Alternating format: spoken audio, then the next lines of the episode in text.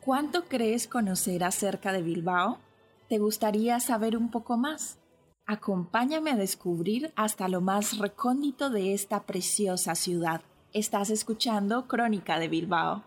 Bienvenidos a un nuevo episodio de Crónica de Bilbao. En el capítulo de hoy conoceremos un poco más acerca de algunos lugares del País Vasco. El día de hoy, el Dolmen de Albe, Lecumberri y Betelu. La extensa cordillera dominada por el santuario une los territorios de Navarra y Guipúzcoa y constituye la auténtica reserva prehistórica de Euskal Herria, en la que se encuentran más de 60 dólmenes. El hombre prehistórico dejó su legado en Aralar. El de Albi es uno de los más conocidos, quizá por su cercanía con el eremitorio ubicado junto a la carretera que sube de Lecumberri al santuario, a la altura del kilómetro 11. Aparece entre un pinar en las campas de Albi. Lecumberri, a 12 kilómetros del santuario.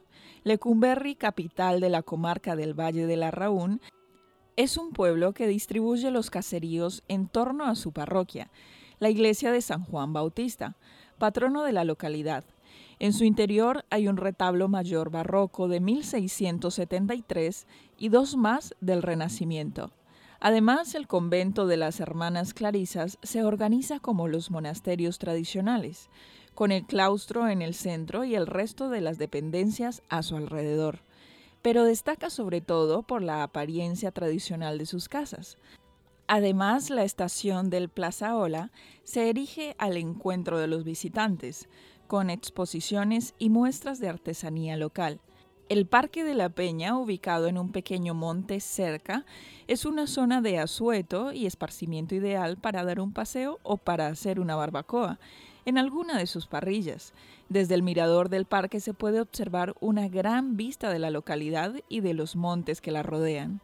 Ahora prestemos atención a Betelu.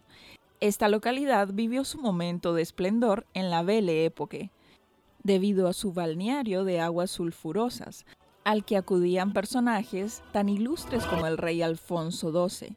Hoy en día aún se conserva el antiguo lavadero de agua templada, uno de los manantiales del balneario, ya desaparecido, que vinculó para siempre a Betelu con el agua. No es el balneario el único tesoro de esta pequeña localidad a los pies de Aralar. En las afueras del pueblo se pueden ver las ruinas de la ferrería de Betelu, en la que se acuñó la última moneda del reino de Navarra. Allí diversos paneles explican su funcionamiento y dan fe de la historia y costumbres del municipio.